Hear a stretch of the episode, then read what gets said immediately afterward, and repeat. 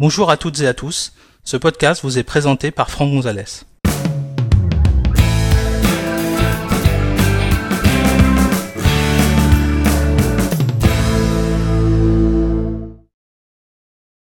Dans cet épisode, nous allons découvrir comment utiliser une fonction de macOS 12 Monterey et d'iOS 15 qui s'appelle Texte en direct.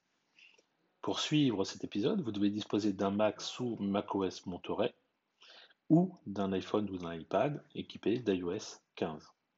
Sachez que cet épisode a été réalisé sur un MacBook de 2019 équipé de macOS 12.01. Alors, voilà macOS Monterey.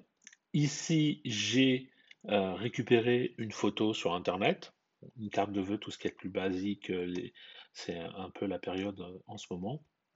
Donc une photo avec du texte à l'intérieur. Donc, je peux ouvrir cette application et en fait, dans euh, macOS 12 ou dans iOS 15, vous avez la possibilité maintenant d'approcher euh, euh, le curseur et de sélectionner du texte directement. Donc en fait, moi, dès que je m'approche, vous voyez que j'ai la possibilité de sélectionner le texte. Alors je me suis approché quand même du texte. Hein. Je peux le sélectionner, je peux éventuellement le copier. Et puis ensuite, je vais pouvoir ouvrir un traitement de texte, par exemple, et je vais pouvoir le coller tout bêtement. D'accord? Donc ça, ça fonctionne relativement bien. Bien évidemment, si j'approche ma souris d'une zone où il n'y a pas euh, de, texte, là, à ce moment-là, je vais être sur plutôt une sélection euh, de zones ou des choses comme ça. Donc pas forcément le texte. Donc il faut vraiment que je m'approche et euh, on ne voit pas très bien euh, sur la vidéo, mais euh, le curseur change, devient un, curseur de sélection plutôt qu'une croix. Hein, je ne sais pas si on voit un petit peu là. et je peux sélectionner mon texte.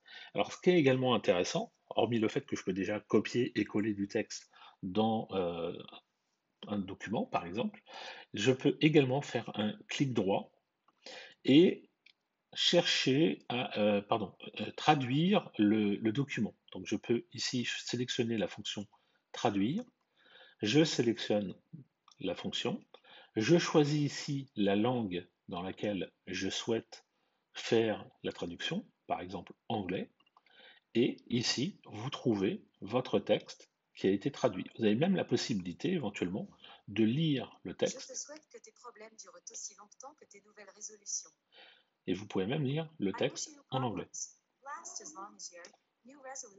Donc c'est assez performant, hein. on peut choisir, je sais pas moi, du, de l'italien par exemple, et vous voyez que ça traduit assez facilement.